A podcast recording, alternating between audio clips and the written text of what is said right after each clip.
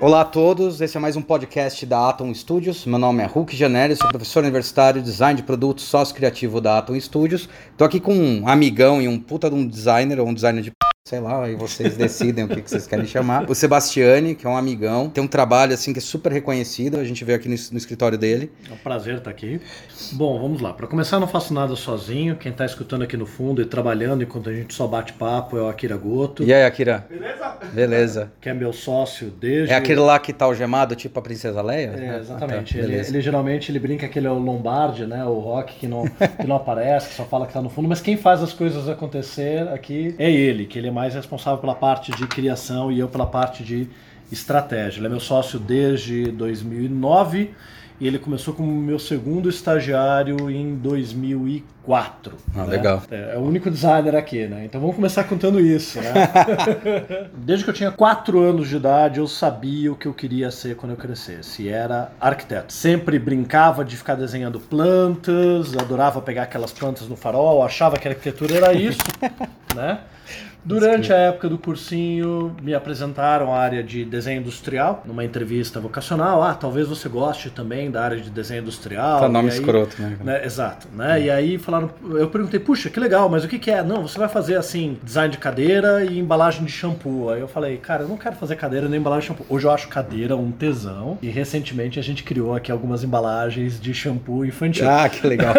Mas na maneira como me foi apresentado na época, foi assim, extremamente frustrante. Pô, eu posso construir uma ponte, uma casa, um prédio. Fazer um frasco, né? É, ou eu vou fazer uma embalagem de shampoo. O que, obviamente, era uma visão equivocada de quem estava me orientando e Sim. minha da maneira como eu interpretei aquilo naquele momento. E aí, finalmente, quando eu entrei na faculdade de arquitetura da USP, né, eu descobri que a arquitetura era muito maior do que eu imaginava, mas que de verdade não era o que me encantava. Algo nos primeiros anos, claro, foi ótimo, no primeiro, no segundo ano. Mas eu comecei a perceber e a aprender sobre arquitetura. O desafio de um projeto arquitetônico não é que ele é maior do que um projeto de design, mas é que uma vez que o problema principal do projeto arquitetônico está de alguma forma superado, resolvido, você tem ali todo o anteprojeto arquitetônico, com todo o pensamento da lógica espacial, Aham. construtiva, material, tecnológica, econômica, conforto termoacústico. No momento que você resolveu esse problema, e a parte mais legal que eu achava do projeto não era o lado artístico da arquitetura, da concepção, era o lado da resolução de problemas. Eu sempre adorei resolver problemas, mas na hora que você resolvia, o que, que você tinha? Todo o problema do detalhamento executivo, aí você tinha que ficar especificando tomada, luminária, rodapé, o parafuso que prende o rodapé. E aí ainda isso vai, depois de um tempo de inúmeros projetos técnicos de detalhamento, hidráulica, você vai ter que levar isso para obra, e a obra vai dar problema e vai executar errado, e aquilo me cansava, porque eu percebi que eu tinha uma dificuldade. Por mais que eu gostasse do projeto arquitetônico, quando eu resolvia o problema de projeto, ele perdia graça para mim.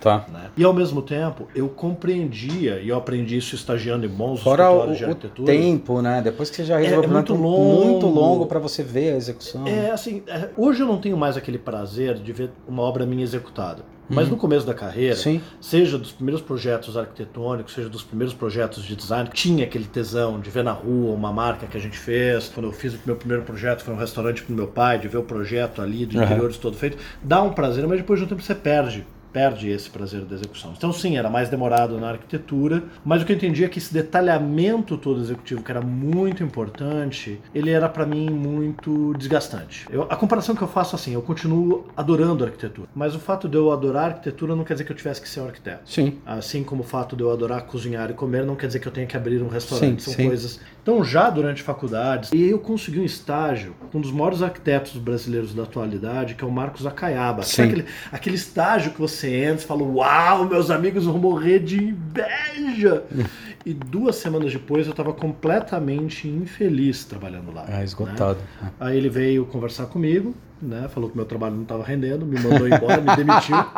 E na hora que ele me demitiu, foi cair a ficha. Aí ele falou: não, vamos acertar essas duas semanas. Eu, cara, não precisa acertar. Você tá me fazendo um favor. Se você não me demitisse, talvez eu não tivesse coragem de Aham. pedir demissão. E o que tá muito claro para mim, não no bate-papo, não, só fala que não é para eu ser arquiteto. Sim. Entendeu? E nessa época eu já tinha ganho vários concursos de projeto de arquitetura para estudantes, participado em equipes vencedoras de projetos profissionais. É, eu lembro Mas, dessa, disso. Cara, o o que que era o legal do projeto arquitetônico de concurso? É que você entregou, você ganhou o prêmio, acabou, É, né? é, Você não é, tem que é, executar é, é. aquilo. Então ficou muito claro que não era isso. E já nessa época, na faculdade, eu estava na metade ali do, do, do- metade pro final do terceiro ano, tinha tido as primeiras disciplinas de identidade visual. Aí eu acho que vale um parênteses, né? Quem é Eu esse metido disso. desgraçado de arquitetura trabalhando com design? Tem que lembrar, né, que o primeiro curso de design em São Paulo foi do IAC. Na verdade, Isso. o primeiro curso de design do Brasil Foi do Foi IAC. do IAC, é. né, primeira faculdade foi a Contemporânea. ESD. né? A primeira faculdade foi a ESD, mas o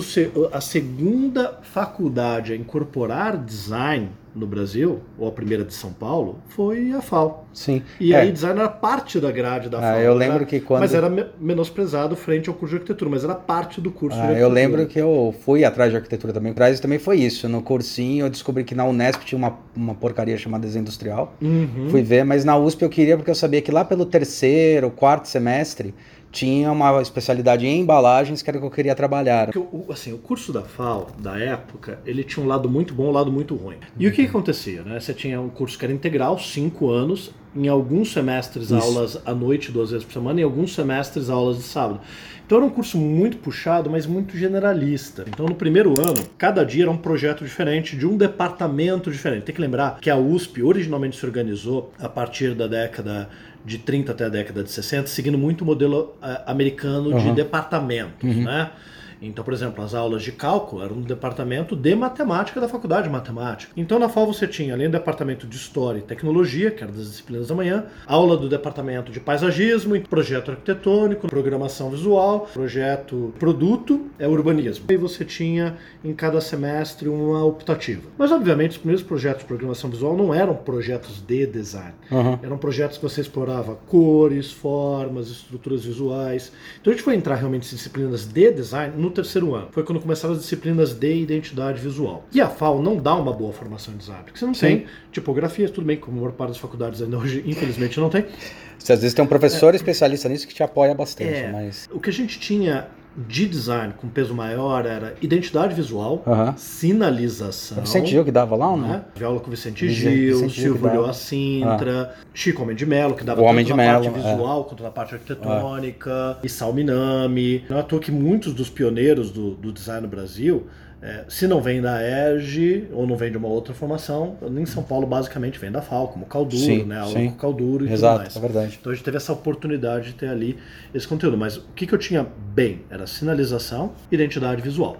Né? Alguma coisa de design gráfico, do ponto de vista cartaz, mas pouco, embalagem praticamente eu não tive. Tinham disciplinas optativas de embalagem, mas eu não fui cursar.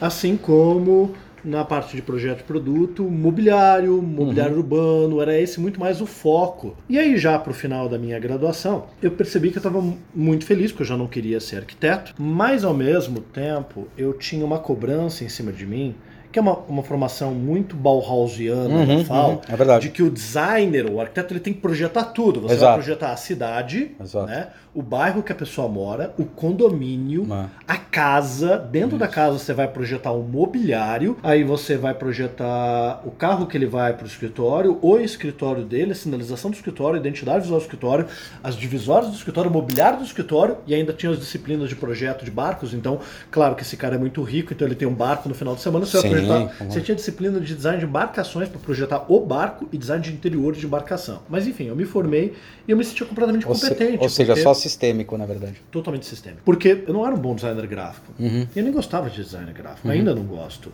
Eu achava que eu tinha que saber design digital, e a FAO, obviamente, naquela época não tinha. Tem que lembrar que a gente começou a ter e-mail lá em 97 É, isso aí. né? Ah, ah. Então eu me sentia incompetente, porque eu não era bom em nada. Uhum. Mas o que eu gostava de fazer era identidade visual. E aí, já pro final da faculdade, eu comecei a pegar alguns primeiros trabalhos como autônomo, né, atendendo pequenos clientes, cobrando na época 500 reais. Para quem cobra 500 reais hoje, tá? Era 500 reais naquela época. Era Ah. pouco, mas era naquela É, época. é, Calcula aí é. a Não inflação. vai baixar essas Né, porcarias. Não baixa não, tá? Dá pra cobrar muito mais. É, e de uma maneira ainda bastante amadora, no sentido de que eu via que a metodologia que eu tive de projeto era rasa. Tá. Né? Como depois eu fui descobrir, é rasa na maior parte das faculdades de design. Sim, então você sim. faz o briefing, cria o conceito, faz Exato. o desenho. Exato. Né?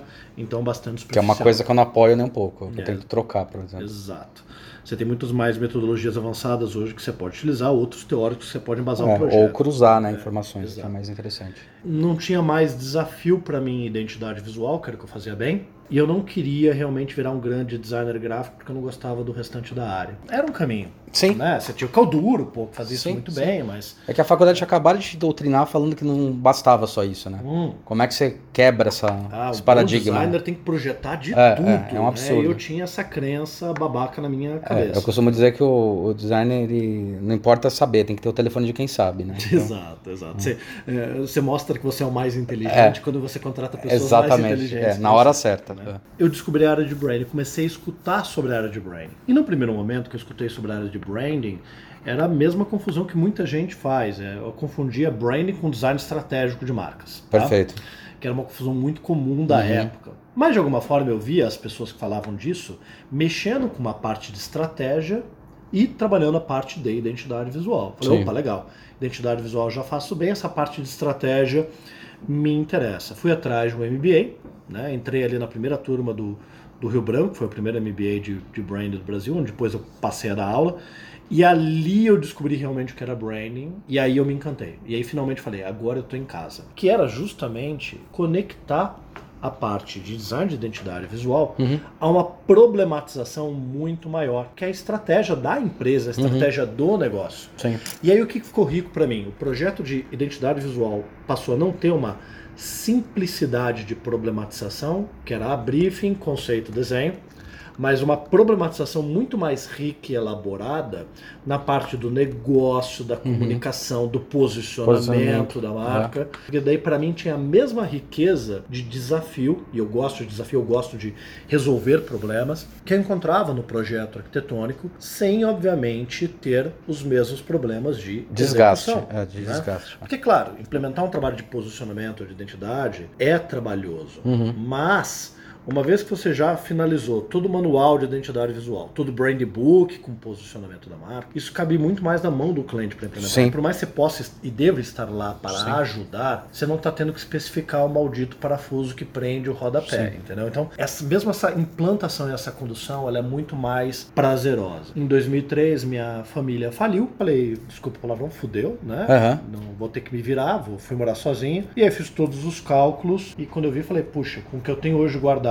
com o que eu ganho, eu vou à falência em 12 meses. Aí fiz um outro cálculo com contratando estagiário, eu vou à falência em 6. Seis, é. Mas se eu vou à falência de qualquer forma, é melhor colocar um estagiário e tentar correr atrás de trabalho e montar uma empresa do que ficar completamente parado. E foi É. o que eu fiz. Abri a Sebastiane ali, contratei Camila Vieira, Uhum. que é hoje do Ideia Fixa. Isso, né? é verdade. Por ela, inclusive, que me indicou o Akira como segundo estagiário, né, e que depois virou sócio. Seis meses depois eu tava falido. Só que, assim, nos 45 minutos do segundo tempo, literalmente 27 de dezembro daquele ano, já preparando para fechar tudo, sei lá, e ligar para minha avó pedindo se eu podia morar na casa dela lá em Curitiba. Tava aqui em São Paulo. Entrou trabalho, clientes que estavam devendo pagaram, e aí a coisa começou a crescer. Tanto que É, três final meses. de ano é milagroso, cara. Quantas vezes se salvou no final de ano? Pra...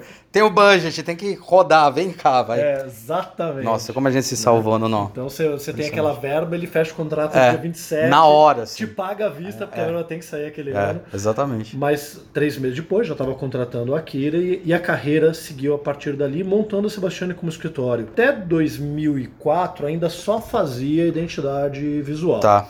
A partir de 2005 a gente começou a pegar os primeiros projetos. Com 2004 a gente pegou um primeiro projeto de estratégia, 2005 mais dois, e isso foi crescendo. Então, gradualmente a quantidade de projetos de design do escritório foram diminuindo e a gente foi cada vez mais incorporando um número grande de projetos que envolviam a estratégia e depois a identidade visual. Muito similar ao que fazem Ana Couto, Sim. Gadi, Interbrand, Future Brand eh, e outras empresas desse mesmo porte. Ao longo dos últimos anos eu fui diminuindo a parcela que eu tenho no processo de criação de design Tá. e fico muito mais na parte de estratégia, Estratégia. e naming e desenvolvimento de metodologia. Tem uma, uma, uma certa lenda aí que tem de você, são duas.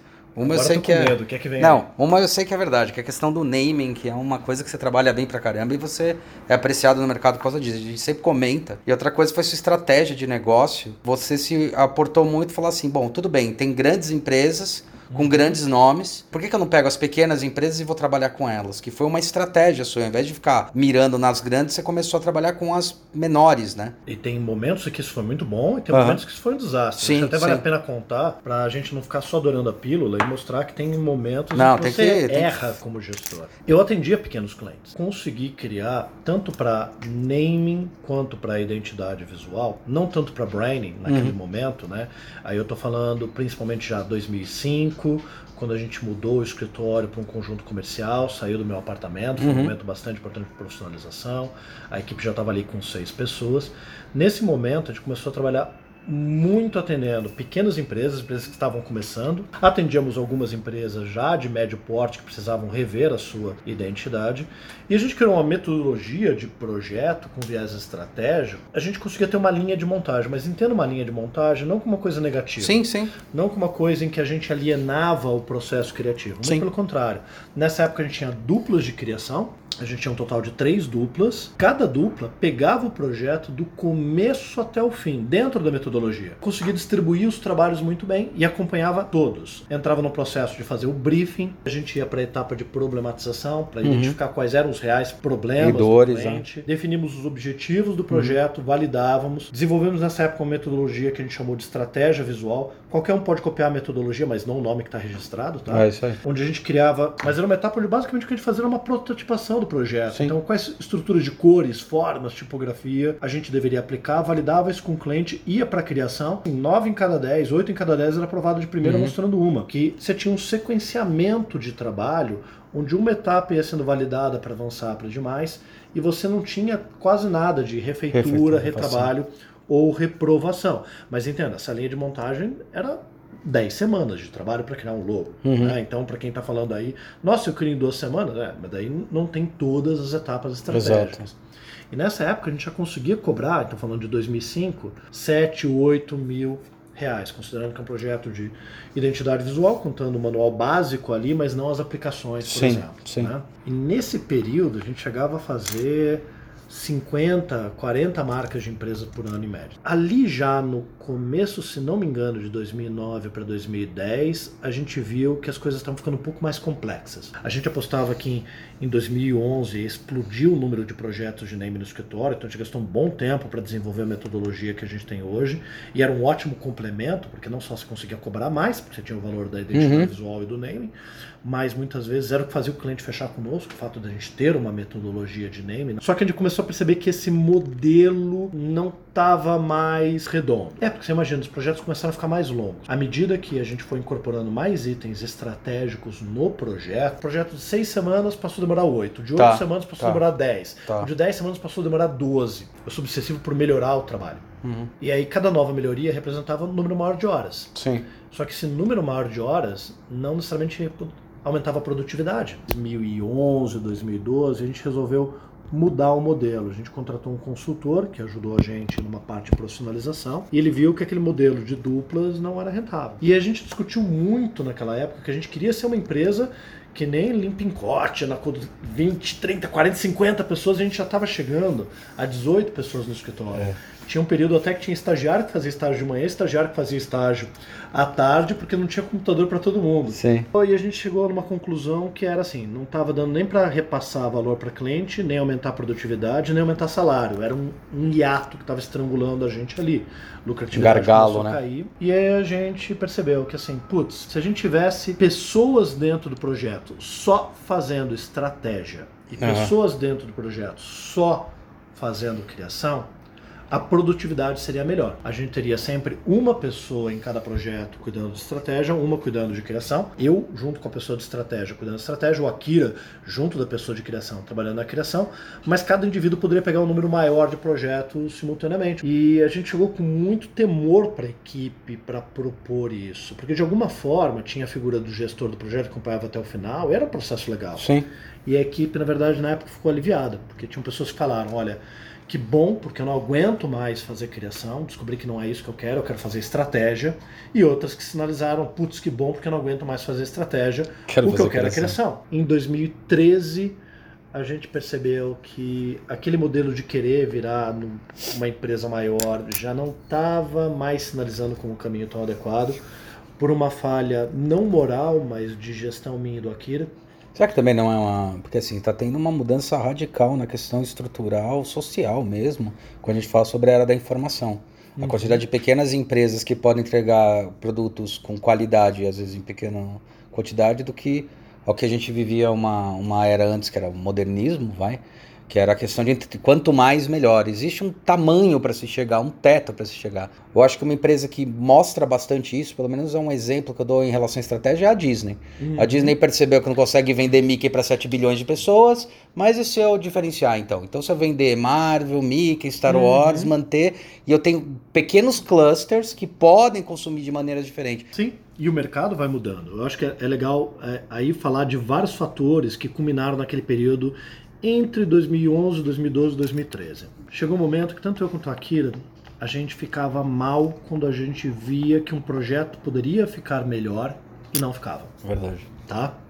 Então aquilo causava um incômodo gigantesco na gente. O segundo item que aconteceu, a gente estava perdendo muito funcionário, que a gente vinha, o cara começava como estagiário, sempre foi assim virava profissional quando ele ficava redondo, e é o natural, conseguia, claro, um emprego numa das grandes, Interbrand, Future Brand, enfim, e as pessoas iam para lá e a gente entendia que se eu no lugar deles talvez fizesse a mesma coisa, mas que a gente não conseguia segurar tanto esse povo e o investimento era era grande. A gente percebeu, em 2006 começaram a entrar todos esses sites de crowdsourcing e a gente percebeu, cara, isso vai criar um problema. A computação estava ficando cada vez mais acessível, os softwares também, tanto os legais quanto o acesso à pirataria, que muita gente tinha. né? A gente sempre optou por trabalhar com software legal, então nessa época a gente usava só CorelDRAW, porque a licença da Adobe era uma fortuna, então ficava É puto quando alguém criticava. A gente, vocês não usam Adobe? Não, porque Adobe é melhor. Você está usando Adobe pirata, você não está É, usando legal, é. mas vamos lá.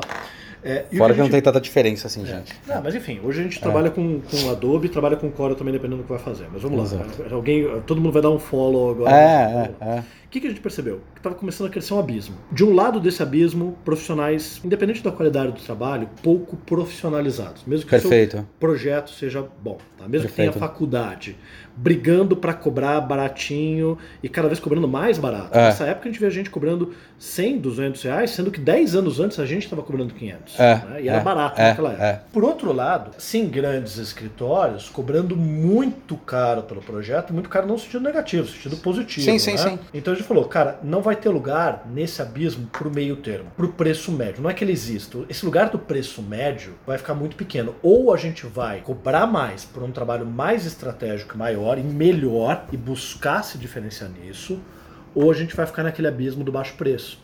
E aí, justamente por conta dessa questão tecnológica, começou a entrar muita concorrência de escritório pequeno, Sim, muita concorrência de freelancer. E embora muitos não tivessem qualidade, muitos tinham. sim, Porque o mercado mudou completamente. Na década de 90, você tinha que garimpar esse sim, conteúdo. verdade. Hoje tá tudo na internet. É um E- saco, mano. Não, não acho que é um saco. Eu acho que é bom tá tudo na internet. Não, sabe o que eu digo? É, você tinha. Você gastava muito pneu Uhum. para conseguir pouca informação. material. É, é só isso. Hoje, e aí de novo, é, o acesso ao repertório visual é muito maior. Não só porque as marcas nossas no dia a dia são como um todo muito mais profissionais em termos de comunicação, mas o acesso a materiais, livros, sites, tutoriais, e isso é algo bom, isso não Sim, é algo sim, ruim, sim, isso é algo muito bom. Sim. Porém, foi uma coisa que chamou a atenção minha falar, não dá mais pra gente talvez estar focando tanto nos pequenos escritórios em volume, porque cada vez mais vai ter um número grande de concorrentes bons, jovens designers atuando nessa área. Tipo, vai virar um Red Ocean, assim. É. É.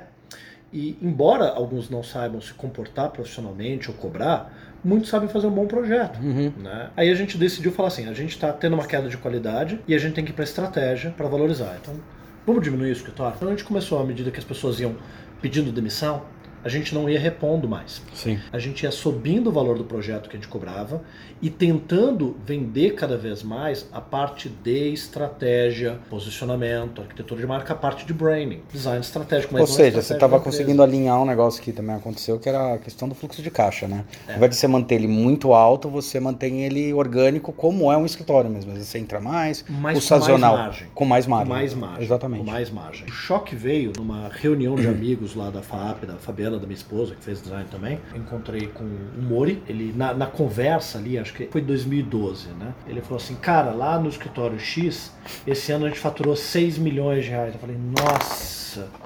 Eu tô tão longe de faturar 6 Sim, milhões sim. de reais, entendeu? Eu faturava 400, 400, 500 500, é. mil naquela época. E a duras penas, Sim. né? Falei, nossa, eu tô tão longe, eu tenho que faturar mais de 10 vezes para chegar aos pés desse escritório. Eu me senti um merda.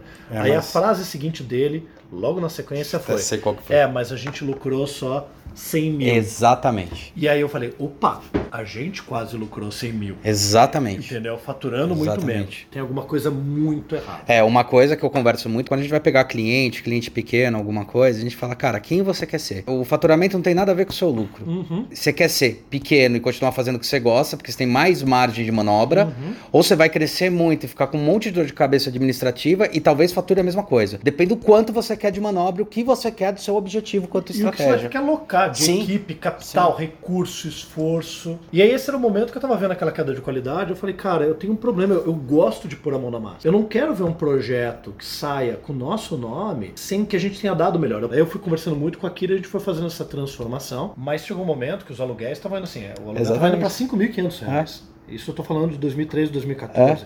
Uma casinha de vila pequena de 90 metros quadrados. A gente mudou para um espaço físico menor, mas melhor, de 60 metros quadrados, que daí era uma sala única, que inclusive foi bom porque a gente pôde reformar do nosso jeito, porque a sala nunca tinha sido ocupada, e a gente fez com a nossa cara. Foi o último projeto arquitetônico que eu fiz na vida, e saiu até em revista. Então era um momento de reduzir custo e ao mesmo tempo buscar clientes maiores com mais estratégia. O percentual de projetos que a gente desenvolvia, que envolvia a parte de estratégia, já passou a ser 60%, 70%, e a gente foi gradualmente aumentando o preço e aí sim abandonando os pequenos. Não quer dizer que a gente não pegasse projetos de pequenas empresas Sim, sendo formadas. Eram muito mais empresas que estavam vindo de pessoas que estavam investindo, queriam começar do jeito certo, estavam fazendo investimento grande. Uma coisa que o pessoal fala muitas vezes assim: ah, nossa, mas ali a padariazinha da esquina não tem grana para investir. Cara, hoje se você quiser montar uma padaria, o investimento médio é 5 milhões de É, reais. exatamente. Se uma padaria simples é 2 milhões. Naquele ano a gente fez um, um trabalho para uma lanchonete que veio com todo aquele mesmo. Ah, não, porque eu sou pequeno, tô começando. Mas o dono já tinha outros restaurantes, ele está capitalizado. Exato. E no slide que ele mostrou pra gente que escorregou,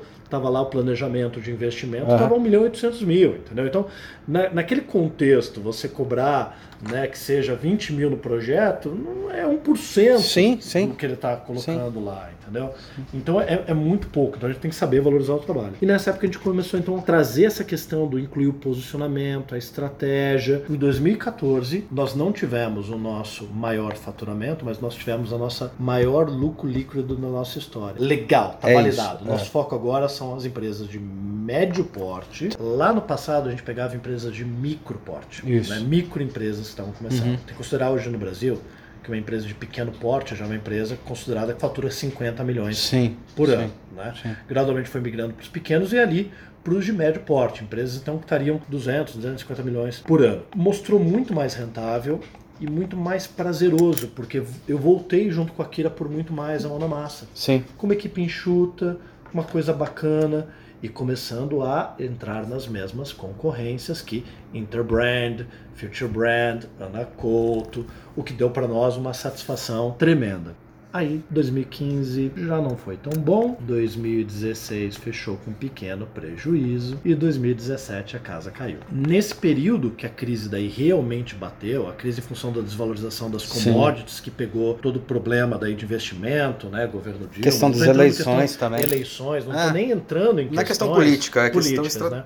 E, e era ridículo, porque a gente perguntava assim, o empresário começou a ficar paralisado. Isso. Entendeu? Não é que ele não tinha grana para investir, e aí parou tudo. Aí os pequenos não estavam abrindo, os micros a gente não conseguia pegar e os médios paralisaram. Em 2017, teve que começar a fazer uh, o, o, Yuri, trabalhava uhum. com a gente na parte comercial, falou: olha, tô pensando em mudar para Ribeirão Preto, montar uma empresa lá, né? Mas eu fico aqui até o meio do ano, o cara sempre comprometido. A gente falou, cara, então você tá afim, vai agora, porque a gente vai ter que reduzir custos, está complicado, não está fechando, está trabalhando aqui né, e não está ganhando nenhuma comissão, porque ele cuidava da parte comercial. Né, ele foi, a gente demitiu um designer também que não estava muito feliz trabalhando lá e ele merecia um aumento, ele pediu, mas a gente não tinha condições, dar, né? condições, que era o Ed, a gente estava segurando as pontes. E aquilo começou a me dar um tremendo mal-estar, porque nessa época eu já era pai, então você já tem outro tipo de despesa, era tudo bem mais difícil e complicado e uma frustração muito grande. Porque todo aquele modelo que a gente desenvolveu estava indo para o buraco. É uma sensação de incompetência muito grande também. E aí eu fui entrar em contato com todo mundo que a gente tinha feito orçamento naquele ano no ano anterior e a gente descobriu que não é que tinham fechado com outras empresas. Não tinham fechado. Não tinham fechado. Ah. E a gente falava com as pessoas, tá, mas se a Dilma ganhar a eleição, você vai investir? Não, eu vou investir porque acho que a economia vai piorar, então é melhor investir. Se o Aécio ganhar a eleição, você acha, você vai investir? Vou, porque eu acho que a economia vai melhorar. Tá, mas quando você não sabe quem vai ganhar, você não investe. Foi a mesma coisa nas últimas eleições. Eu tinha gente que falava assim, ah, Exato. ah, os meus clientes de esquerda e de direita, cada um dizendo, não, se o meu candidato ganhar, eu vou investir porque acho que as coisas vão melhorar. Uhum. É, e dizendo, mas se o outro candidato ganhar, eu vou investir porque acho que as coisas vão piorar. Mas uhum. enquanto não se decide, você. E aí a gente começou a ter prejuízo, a gente começou a não ter salário. Pequeno parênteses. Em 2012, a gente começou a dar cursos pela Sebastiane. Em 2014, a gente já estava levando esses cursos ainda da Sebastiane, meus, do Akira, para várias cidades, mas sempre planejando os momentos de baixa. Em 2015, como já teve uma pequena baixa de projeto, e a gente tinha uma equipe na época de nove pessoas, a gente falou, vamos aproveitar agora esse período de baixa e vamos fazer online, né? Então a gente foi utilizando toda a estrutura da equipe para gravar, editar vídeo, revisar material, melhorar material, fazer aula teste é, para a equipe no escritório quando era um conteúdo novo, para ver melhorias do curso. Então era o momento de treinar a equipe. E aí em 2015 a gente lançou o primeiro beta teste, que eram algumas palestras online. Em 2016 o primeiro curso. À medida, na verdade, que Sebastião começou a ir para o buraco, uhum. a parte de curso começou a crescer. Uhum. Só que ainda aí em 2017, o que, que aconteceu? Eu viajava para dar curso 15 a 18 finais de semana por mês e eu não era remunerado porque eu tinha que usar esse buraco para esse dinheiro para cobrir buraco na Sebastiane, uhum. né, que eu trabalhava durante a semana e que não me remunerava. Sim. E você pai, né? Sim. Então você falava assim, cara, o que, que eu faço? Teve uma história que foi muito triste de uma concorrência que a gente participou. Foi uma concorrência de orçamento, de metodologia. Sim por uma grande empresa de agronegócio, empresa familiar, né, uma empresa de médio para grande porte, era bem o perfil que a gente queria.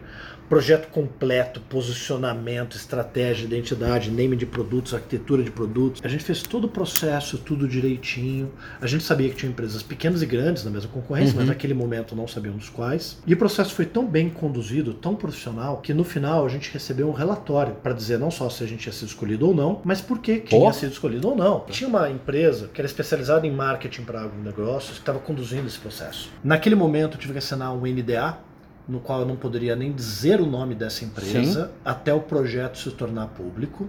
Mas enfim, veio o relatório por e-mail. Eu baixei ali, super detalhado. Então eu falei, nossa, nunca participei de uma concorrência assim. E aí estava lá, conhecimento. Atende plenamente as necessidades do projeto. Legal, passei. Preço. Não foi o orçamento mais caro, nem o mais barato, mas o com melhor custo-benefício. Ótimo. Opa! Tô levando e lendo todo o relatóriozinho, porque é tudo por escrito, não dava para ir para um tópico final aprovado, não. Metodologia, sem sombra de dúvidas, a mais profunda e detalhada metodologia, Nossa, principalmente imaginando, na fase de coleta. Já sei que não é o preço, tá falando que é a metodologia. Prazo, 40% maior. E aí, status reprovado. Tudo bem, houve uma grande falha minha comercial de não indagar sobre a parte do processo. Eles queriam lançar toda a estratégia, todo o posicionamento numa feira em outubro daquele ano. Dava cinco tá. meses de trabalho.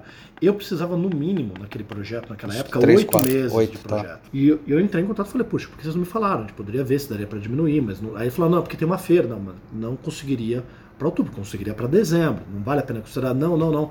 Já fechamos. Eles falaram o nome da empresa que fecharam, que é uma grande consultoria internacional. Essa grande. E eu conheço muitas boas. Eu tenho Sim. muitos bons concorrentes. Então, já que eu falei que é uma internacional, ó, Anaculto é ótima, Gad é ótimo, Timos é ótima, uhum. Tátil é ótima.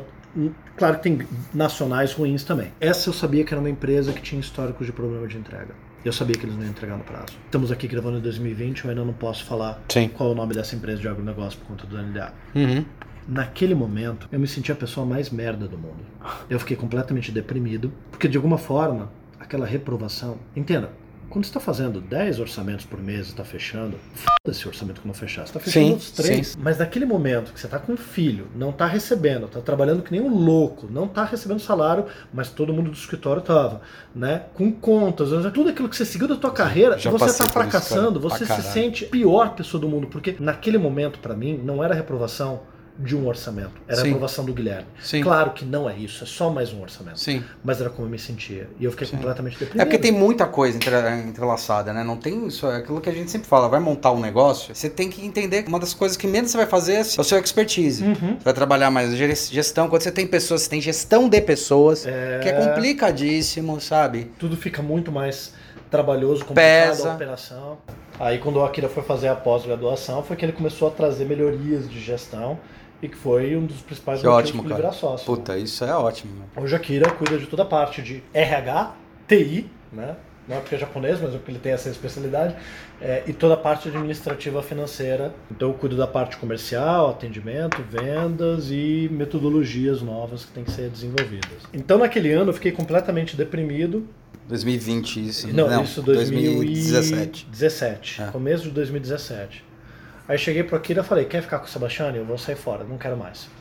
Né, eu quero pedir demissão da minha empresa. E o a gente foi muito conversando, né? O Akira foi fundamental nessa etapa, com duas coisas que ele falou. Eu não tenho interesse em ficar na empresa sozinho, ele falou, mas não fecha a empresa, porque se pintar um trabalho legal, você vai querer pegar. E era um momento que eu falei assim, cara, a empresa de cursos está dando dinheiro e a Sebastiana está dando prejuízo. Então eu prefiro muito mais ficar com cursos, que naquele momento, com o curso estava tendo uma grande satisfação, eu falava, vamos ficar só com, com cursos. É um negócio escalonável, tem, tem outras possibilidades. Os online já estavam começando a rolar, estava sendo interessante. E aquilo me convenceu a, a não fechar completamente. Mas ele falou, olha, vamos fazer o seguinte, resetar o escritório, vamos focar nos cursos, Vamos ter o escritório, só eu e vocês, pintar algum projeto a gente pega. Aí a gente teve que ter uma conversa muito dura com a equipe, né? Uhum. Falar assim, olha, vamos fechar a Sebastiane. Não vai exatamente fechar, mas é praticamente isso. Isso foi uma conversa que a gente teve, se não me engano, em março, começo de abril. O mercado tá muito ruim para procurar emprego, mas se vocês conseguirem, seria ótimo pra gente não ter que pagar a verba indenizatória. A gente tem das nossas reservas pessoais como pagar todo mundo, fiquem tranquilos, a gente nunca atrasou um dia de pagamento. A gente consegue garantir todo mundo até agosto, mas é legal se vocês conseguirem procurar um emprego por dois motivos. Pra gente vai ser bom, e ao mesmo tempo não corre o risco de ficar um período ali grande desempregado. E foi isso que a gente foi fazendo. No final a gente conseguiu segurar todo mundo até outubro. Outubro a gente fez as primeiras demissões, e em dezembro a gente fez as últimas. A gente saiu do escritório que a gente tinha, a gente alugou o escritório que a gente está gravando hoje, que é um escritório menor, que daí é um escritório da Brandster, da escola de cursos online Ah, de tá. branding, tá. E falou assim, Sebastiane, é eu e o Akira recebendo uma participação do- sem salário mais, então a gente tem que fazer os cursos rodarem e vamos pegar um projeto ou outro. No final daquele ano de 2017, a gente tinha daí o problema de que novembro, dezembro sempre tem muito orçamento. E é muito daquilo, da verba que quer ser queimada naquele Isso ano. é o budget. Também que- de gente que está planejando o orçamento do ano que vem. Exato. Só que daí para todos os clientes que apareciam, a gente tinha uma conversa, apresentava o trabalho e tudo mais. Daqui para frente a gente vai continuar atendendo, tá? Sou eu e o Akira no projeto, a gente vai chamar freelancers eventualmente se houver Sim, necessidade. sim, sim. Mas como serei Se tu só- for diminuir de acordo com o projeto. Como serei apenas eu e o Akira, a gente vai pegar no máximo um projeto por mês.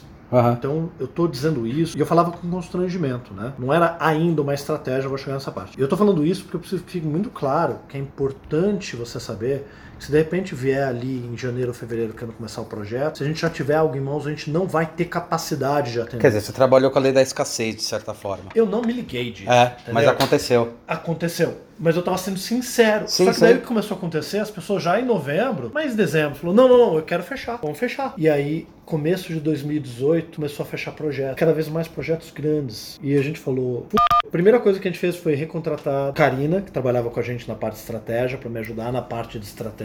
E aí a gente pegou alguns projetos de empresas grandes, médias para grandes ou grandes, projetos maiores e mais complexos, Uhum. né? Mas ainda com uma cabeça de, ah, é pontual. Já não era mais, né? Dava, tava se desenhando que não era, né? E aí, no meio do ano, ela conseguiu emprego, aí a gente contratou a Elenai para ajudar, né? E o Akira ia chamando alguns freelancers. Aliás, muitos desses eram profissionais que já tinham trabalhado conosco, que conheciam a metodologia, que estavam até empregados em outras empresas, mas faziam como trabalho como freelancer por fora. E aí no final de 2018 a gente olhou e a gente falou, a gente teve o melhor ano em faturamento e em margem, porque eram poucos projetos de valor muito maior. Uhum. E como a gente estava com uma equipe muito pequena, a gente percebeu que a gente tinha criado sim o efeito de escassez e ao mesmo tempo falando assim, não, vamos subir valor, porque se fechar, fechou, se não fechar, não fechou, só Exato. vamos fechar projetos Que é o creme creme. interessante. Ah. O que, que é importante entender ali? Isso só aconteceu porque a crise veio. Sim. Se a crise não viesse, a gente teria mantido uma equipe maior. A gente teria muito mais custo. A gente não teria como dizer não para projetos de Sim. valor menor. A gente não teria como dizer não para aquela negociação do cliente. Eu pago, mas eu pago 20% menos.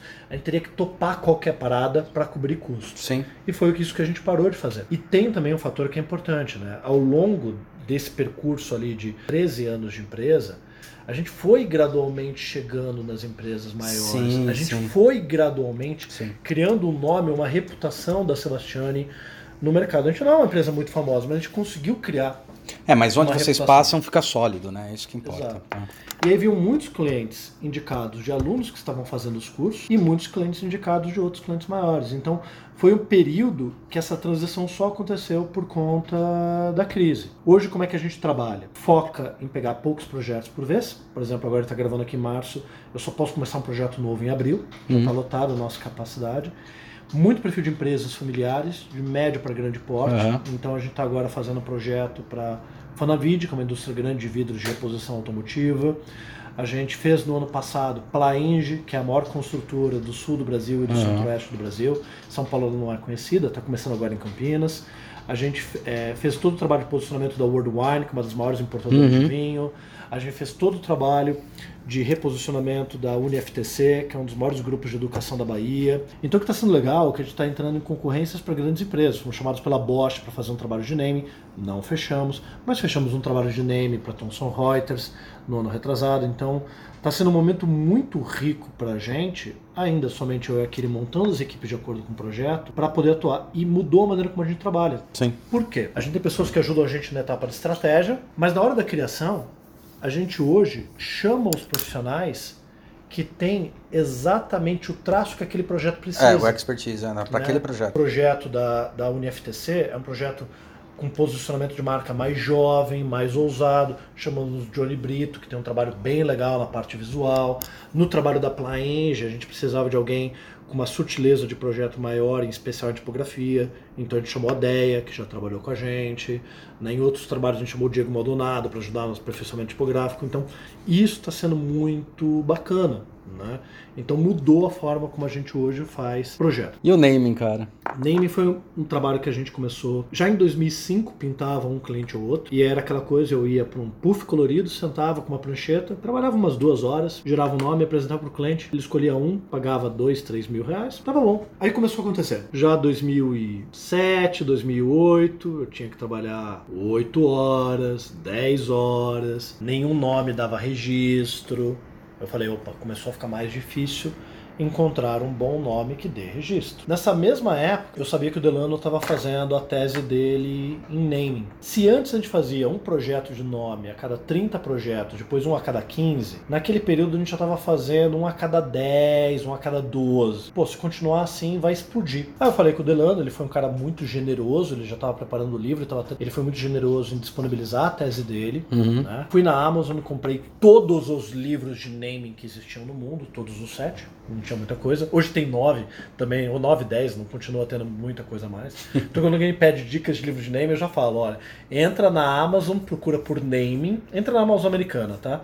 Procura por naming e compra todos os livros, É, porque não é pronto, muita é. coisa, entendeu? E o que a gente viu é que nenhum daqueles livros tinha uma metodologia, que era o que a gente queria. Mas a gente começou então a montar um grupo de estudo dentro do escritório, para desenvolver essas metodologias. É um período que a gente usava buracos também para melhorar processo no Sim. escritório. Foi um período bem legal Sim. nesse sentido. E aí a gente conseguiu desenvolver uma classificação de nomes. Cada tipo de nome tinha características diferentes. Aham. Cara, o que nenhum livro do Neil fala, para que ter uma classificação de tipos de nome? Cada autor propõe a sua classificação de tipos de nome. Fica uma discussão, desculpa, uma punhetação em cima daquilo, Eu falei, mas qual é a utilidade disso? Não, fora que às vezes é cultural, né? Totalmente. É, a gente mapeou o que os autores falavam, Sim. a gente mapeou as classificações, mas tinha autores que classificavam os nomes pelo processo de criação que foi utilizado para chegar nele. Outros incluíam alguma coisa de temática de nome, outros Tá. pela natureza do nome em si. A gente viu Tá. que dava para separar isso. Então, o que era a natureza do nome, o que era uma temática criativa do nome, o que era o processo que levou para a criação dele. Então, a gente foi destrinchando isso.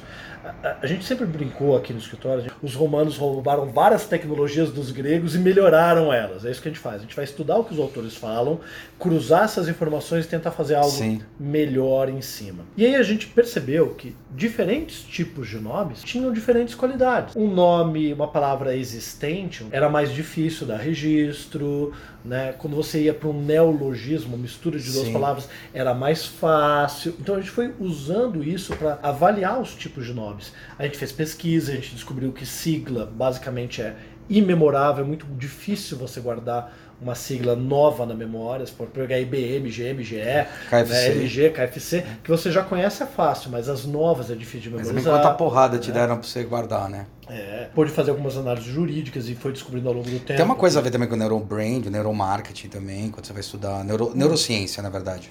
Sim, quando a gente fala de nomes, a gente pode falar de vários aspectos. Um é a memorabilidade, a pregnância do nome. Uhum. tá? Outro, a capacidade descritiva do nome comunicar alguma coisa. Sim. No sentido de ou atividade, o produto, ou a personalidade, né? Que são as associações, que podem ser descritivas ou podem ser né, mais emocionais, Cognitivas, verbais, né? cognitivas. Outro aspecto é o registro do nome. Sim. E isso Pega muito, né? velho.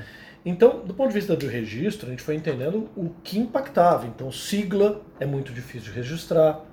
Você pode registrar uma palavra existente? Pode, mas desde que ela não tenha nenhuma relação com a atividade da tua empresa, que são chamados nomes arbitrários, onde você pega uma palavra claro, vivo, e vo- é que não tem nada a ver com o que você É, eu lembro, eu lembro de uma história dessa com a, com a história do Blu-ray, Uhum. que não dava pra registrar em alguns países por causa do Blue, e daí ele escreveu só Blue, né? B-L-U só. É, Aí você pega Natura.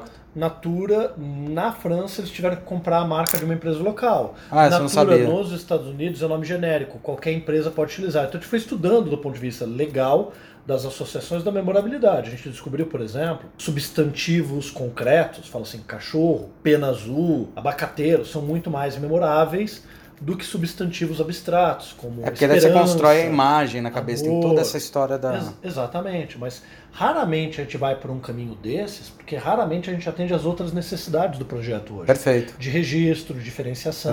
Perfeito. Né? Perfeito. A língua portuguesa é muito rica para você criar neologismos, hibridar palavras ou derivar palavras novas, mas ela, ela é muito ruim para nomes que têm esse caráter figurativo. O inglês consegue trabalhar isso muito É bem. verdade. Né? É verdade. Então você coloca lá Blue Circles. Então, pô, Blue Circles, Circo Azul, soa bem. Poderia ser uma empresa de tecnologia, Red Hat, por exemplo. Aham. É, e você já tem inclusive como criar o logo, né? Só você É. criar um círculo azul ou um chapéu vermelho. É, o inglês, para isso, ele tem algumas outras qualidades. Cada idioma tem suas peculiaridades. E a gente foi desenvolvendo essa metodologia com a aposta ali de que em 2010 ia explodir e não aconteceu. Mas em 2012 começou já a ser um em cada sim. Então, me- meu ímpeto de criar metodologia é, na verdade, um grande anseio meu de não ficar sujeito ao determinismo de um processo criativo. Uhum. Não quer dizer que a metodologia não tenha criatividade, Sim, sim. mas ela direciona. Então, se eu vou criar um logo, qual é a pesquisa,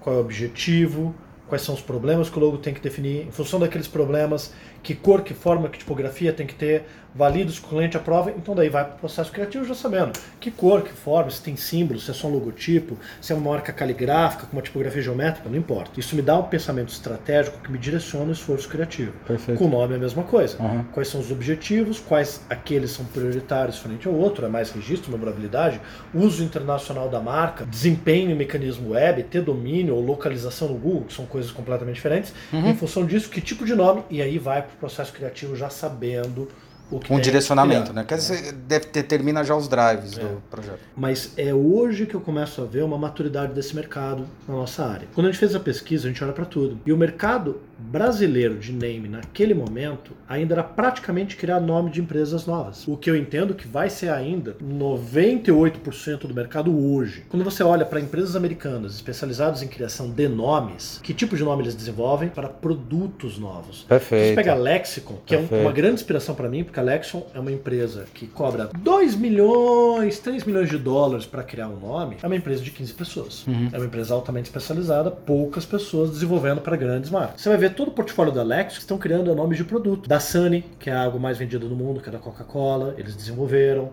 Pentium, foram eles que desenvolveram, né? Em vez de ser 586, migrou para Pentium. BlackBerry, tem que lembrar que no começo BlackBerry era um modelo de pager que mandava e recebia e-mails É antes verdade. de virar celular, depois virou o nome da empresa. O nome da empresa era outro. Esse é o mercado maduro de name. Hoje é muito raro a gente criar o nome de uma empresa nova. A gente geralmente cria nomes de empresas que estão precisando mudar de nome por algum problema, permite que você cobre muito mais, e nomes de produtos. Então o que a gente fez para Thomson Reuters era o nome de um software deles. Tá. Esse é o mercado maduro de naming que hoje começa a aparecer, mas eu diria que 98% do mercado ainda é criação para pequenos clientes. Que É porque também o cara não, acaba não enxergando isso, né? Naming.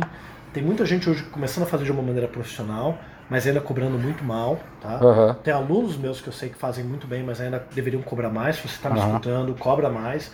Aham. Dois, três mil reais por nome é, é muito pouco. Pode ser fácil para você criar, mas um bom nome dura pro resto da vida. Então, hoje a gente cobra é, tranquilamente entre 18 e 20 mil reais para criar um nome para uma empresa ou para um produto. Então, bem novo e ainda crescente, mas ainda é, muito carente de processo, de metodologia, né, de, de profissionalização. A maior parte das pessoas cria de maneira assento, fico tendo ideias e gera um nome. Só para você ter ideia, assim, o, eu tenho, a gente tem um curso online de naming que tem 27 horas de conteúdo. Só a introdução tem 3 horas aula, e é 3 horas aula só para você entender um pouco de teoria, no sentido do contexto, de onde veio os nomes, como o mercado evoluiu. A gente acredita muito em você compreender a teoria antes de ir para a prática. Uhum. Né? A Brandster começou de uma maneira completamente acidental, tá? Eu já dava aula em pós-graduação, né, desde 2006, né? Comecei em pós-graduações de design, depois pós-graduações de branding, dei aula na pós do Rio Branco, do IED, IED. da Business School São Paulo, da Embi Morumbi, processo que eu sempre gostei muito. Em 2012, uma empresa lá de Sorocaba, que é uma empresa de design, estava montando um braço de eventos, já tinha montado um curso lá em Sorocaba com o Vonda, já tinha montado um com o Kovaladoff. Falou, vem pra cá dar um curso teu também. Ah, do que, que vocês querem? Ah, De brand, de brand para pequenas empresas. Legal, perfeito. Era a época que eu pegava pequenas Aham, empresas aham. ainda. Cara, vou, vou montar um curso de brand para pequenas empresas, vou lotar uma sala de pequenos clientes que depois vai virar projeto. Aham. Cheguei lá, eram 30 designers. Então eu até comecei o curso, como o curso isso. era todo voltado para empresários Ferrou. criarem o próprio brand, eu, eu- eu coloquei uma frase que eu uso até hoje no curso, ó. Aplique primeiro em você e depois no cliente, É. entendeu? E foi muito legal, né? Foi, foi prazeroso, foi bacana. Falei, pô, quero mais isso. E aí a empresa, essa empresa de Sorocaba, falou: não, a gente vai levar você para Salvador, a gente vai montar uma turma tua em São Paulo. Eu fiquei super empolgado. Em São Paulo eles ficaram um pouco com medo de montar, porque eles são de lá de Sorocaba. Em Salvador chegaram a marcar a data e aí cancelaram, com medo de. É, porque tinha um outro grande evento da área ao mesmo tempo. Eles começaram a ficar com medo de montar. E eu entendo, porque hoje a gente monta curso. Então é um negócio arriscado o curso presencial e eles não montaram. Aí o Akira teve uma ideia, falou: ah, vai ter um momento ali de baixa, né, que a gente já estava prevendo, por que você não pega todo esse conteúdo e dá um treinamento para equipe? Duas vezes por semana, um pouco mais até tarde, né? Não tem hora extra, mas para quem quiser ficar totalmente profissional, a gente dá esse curso. Pô, legal, o pessoal curtiu. E aí o Akira teve a grande sacada de, no final do, do curso, dar de presente para as pessoas um certificado de conclusão. E todo mundo publicou. Era uma época que o alcance orgânico do, do, do Facebook era enorme. É. Então aquilo multiplicou. E não tinha cursos livres de branding Sim. por aí, né? Você tinha era uma pós-graduação que era do Rio Branco e só, né? Depois você tinha, não, tinha já da, tinha do Rio Branco, não tinha do IED ainda, mas já tinha da Business School São Paulo. Mas você tinha poucas O opções. BD tinha o máximo era estratégico nessa época. Aí todo mundo nas redes sociais falando, eu quero, eu quero, eu quero, eu quero, eu quero. Vamos montar uma turma no escritório para sete pessoas, que é o que cabia na sala de reunião, e, e vamos gravar. Ó, pra quem estiver ouvindo agora, vai ter voz de criança que minha filha chegou aqui no escritório, tá? Ah, fofo. É, e aí a gente abriu essa turma, a gente não gravou, falei errado. A gente ah, abriu essa turma no escritório três meses antes, achando, pô, se der quatro pessoas, tá bom. Então, mas as sete vagas lotaram em três dias. Eu falei, opa, as pessoas realmente querem. Então daí a gente montou uma segunda turma em São Paulo, já no hotel, deu 18 pessoas. E algumas pessoas eh, chamaram a gente para dar curso nas suas cidades. Então a gente foi lá pelo pessoal da Livia dar curso em Manaus, pelo coletivo Santa Pé em Goiânia. Sim. E virou um negócio em paralelo. Até que em 2014 eu comecei a falar com a Kira sobre cursos online. Por quê? Aí vou fazer um parênteses, tá? Eu já tinha tido uma empresa de cursos online em design entre 2001 e acho que 2004. Sério? Sério. Só que era uma época, para você montar um curso, você tinha que pegar e montar uma apostila detalhada, passo a passo. E montar essa apostila era mais trabalhoso que escrever um livro. Você Sim. tinha que dar o passo a passo, responder dúvida de aluno por e-mail, fazer chat para tirar questões. Sim. O esforço do professor para montar o conteúdo era É, gigantesco. não é o que é o EAD agora, era muito, muito, mais tipo. fácil, é muito mais fácil em vídeo. Então eu tinha essa experiência. E aí com tecnologia daria para fazer diferente. Bom, então vamos lá. Para quem estiver escutando a gente, sabe que a gente não está ganhando fortunas e milhões porque a gente não tem uma babá. Então a minha filha vai estar aqui, eventualmente vocês vão ouvir voz de criança. Se designer e pai é isso, mas vamos lá. Naquele momento eu tinha ainda uma resistência com o online, por conta dessa experiência. Mas como tinha muita gente pedindo, e a gente tava sentindo uma baixa já em 2015 daí no escritório, eu falei para aquele, vamos, vamos tentar. Aí a gente começou a estudar algumas plataformas prontas de mercado, da parte de tecnologia, e a gente chamou uma empresa, assim, um conjunto de freelancers de um amigo meu lá de de Jundiaí que veio gravar e editou e a gente colocou no ar. Ficaram ali quatro palestras legais que a gente disponibilizou gratuito para testar plataforma, otimização e tudo mais. Aí a gente falou, pô, teve demanda, as pessoas gostaram, mas a gente começou a fazer as contas no lápis e falou, a conta não fecha se a gente vai contratar alguém para filmar. Vai ter que aprender a filmar. A gente montou um canal no YouTube para aprender a filmar, que é o canal que a gente cometeu todos os erros possíveis de chamar convidado e gravar cinco programas de 15 minutos com perguntas e respostas e depois descobrir que a gente não ligou o áudio e ter que vir de novo. Foi mal aí, né? O Diego Maldonado que estava nessa gravação, né? O Érico Lebedenko também, lá do Dia Tipo, né? Que voltaram para regravar tudo depois. Mas ainda eram era tipo um extra, era um bônus, era uma coisa que, pô, legal, viajo para dar curso e tô dando ali alguns cursos online. Interessante, boa complementação de renda. O Cláudio Rocha procurou a gente, Sei. indicado pelo Diego Maldonado, falando, ó, eu tô montando um curso online, mas eu não tenho aonde vender, como colocar, vocês fariam isso? E aí a gente colocou o curso dele no ar. E, e em uma semana a gente teve que descaracterizar o site como Sebastiani, montar como Brandster, que era o nome que a gente já dava para comunidade de ex-alunos. É verdade, isso eu lembro. Então não teve um trabalho nem de posicionamento, nem, Nem de naming, naming. nem nada. Tipo, Ah. pega o nome da comunidade lá do Facebook e joga lá. E a gente começou a vender o curso dele. Aí na sequência veio o curso do Diego Maldonado e a coisa começou a crescer. A gente, que foi justamente em 2017, no final do ano, que a gente via como vamos focar nisso. E foi um processo de desenvolvimento que hoje pra gente é muito rico, porque tem um pouco aquele papel que a gente estava falando. Né? É importante para a Sebastiane hoje, na verdade é importante pro Akira e pro Guilherme hoje, a gente ter a Brandster como uma renda Aham. complementar. Ainda não ganhamos rios de dinheiro, esperamos que um dia sim. Esse é o objetivo É. hoje, mas esperamos que um dia ainda não chegamos lá. Porque é isso que dá uma estabilidade também para a gente escolher os projetos que Exato, a gente quer. Tá? É, isso é um ponto muito importante. A Brandster ainda não. é, ano passado, pela primeira vez, a gente teve uma distribuição de lucro. Hoje que eu quero que a gente ganha é só como professor da escola. Aham. né?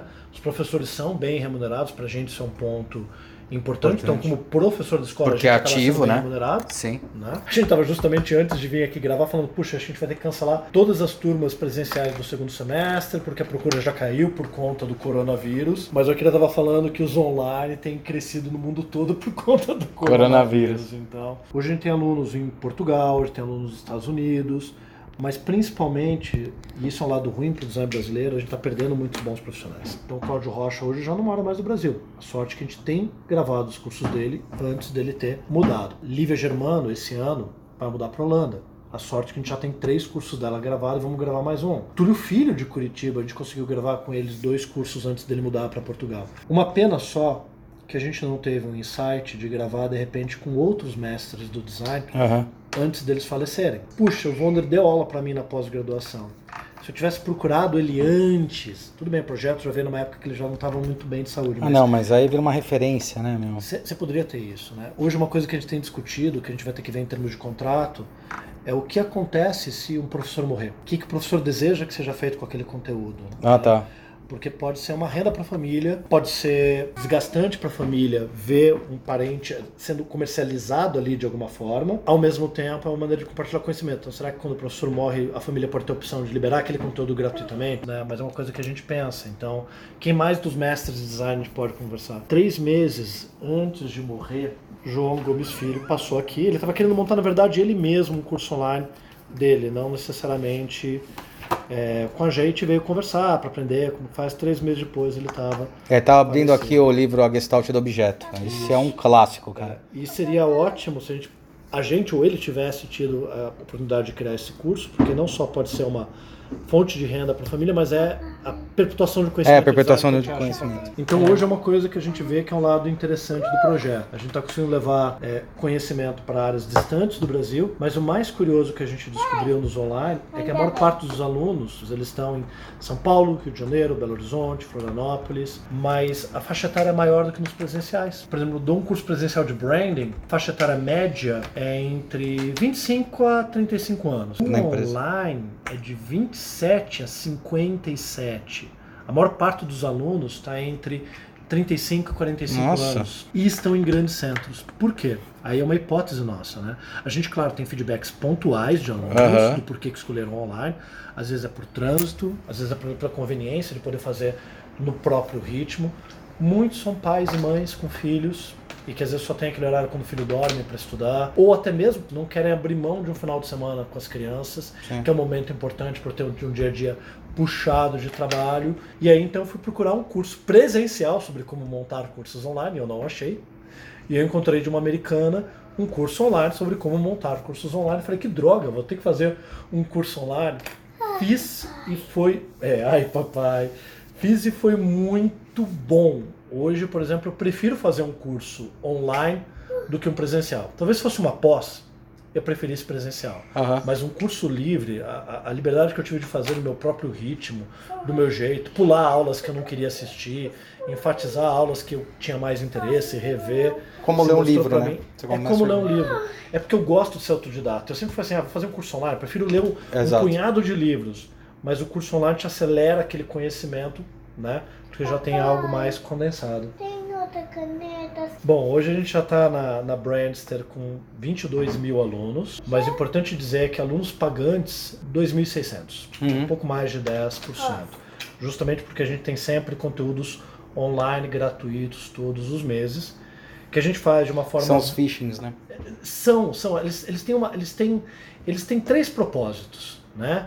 Eles têm um lado bem intencionado e um lado mal intencionado. Qual que é o lado mal intencionado? É esse phishing, é atrair cadastros e conseguir, claro, o mailing dos alunos. Não tem segredo nenhum. Isso é o que todo mundo faz sim, com, sim. com e-book, com baixa um, um Canvas, mas pega o e-mail, né? Como forma de divulgação. O lado positivo, que é uma maneira da gente. Que é um termômetro, né? Ter um termômetro do interesse em cada curso e é uma maneira de compartilhar conhecimento. Como uhum. a gente hoje não consegue ainda ter um programa de bolsas, que seria o ideal, a gente vai para uma proposta de ter conteúdos livres para dar oportunidade. Aí tem esse lado é, gratuito de compartilhar conhecimento. E a gente tinha, quando a gente montou o grupo no Facebook, que era o que tinha esse nome, uma missão que a gente falava o seguinte, né? Que a gente queria ser uma escola sem ex-alunos. Criasse oportunidades das pessoas continuarem aprendendo, mesmo depois de um curso. Isso valia para o curso presencial. Né? Então a gente montava uma apostila, que eram os slides, mas ao mesmo tempo era um material de estudo. O grupo no Facebook era justamente isso, para continuar estudando. Sempre passou toda a bibliografia em todos os cursos, estimulou os alunos a serem autodidatas.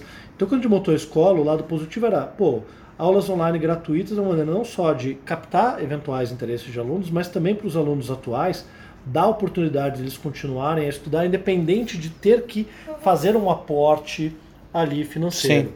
E o terceiro viés, que não é nem positivo nem negativo, era um lado neutro, era uma oportunidade de treinar os professores nas gravações, de ver se precisava melhorar, de dar uma experiência prévia para na hora que fosse gravar o curso, gravasse melhor. Então é um projeto que a gente gosta muito, que a gente quer continuar crescendo, a gente está atraindo mais professores com conteúdos bacanas e a gente está fazendo de pouquinho em pouquinho a escola crescer. E às vezes as pessoas acham que a gente é gigantesco, multimilionário, mas a Branchster toda Ah, é não, tocada é, por mim, pelo acho. Akira e pela Aline, que é o apoio. Porcaria. Mas é isso mesmo. É isso aí. né? Se você quer fazer um negócio que cresça lá na frente, É. é isso que tem que fazer. Legal, Gui. É Valeu, história. cara. Valeu mesmo por esse pô, papão aí de uma hora e quarenta. Mas legal, cara. Valeu. Obrigado pela disponibilidade. Né? Então, Meu prazer estar aqui. então, obrigado, Guilherme. Valeu mais uma vez.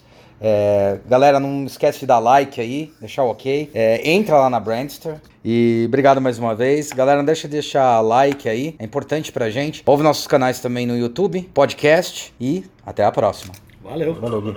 Obrigado. Valeu, meu bicho.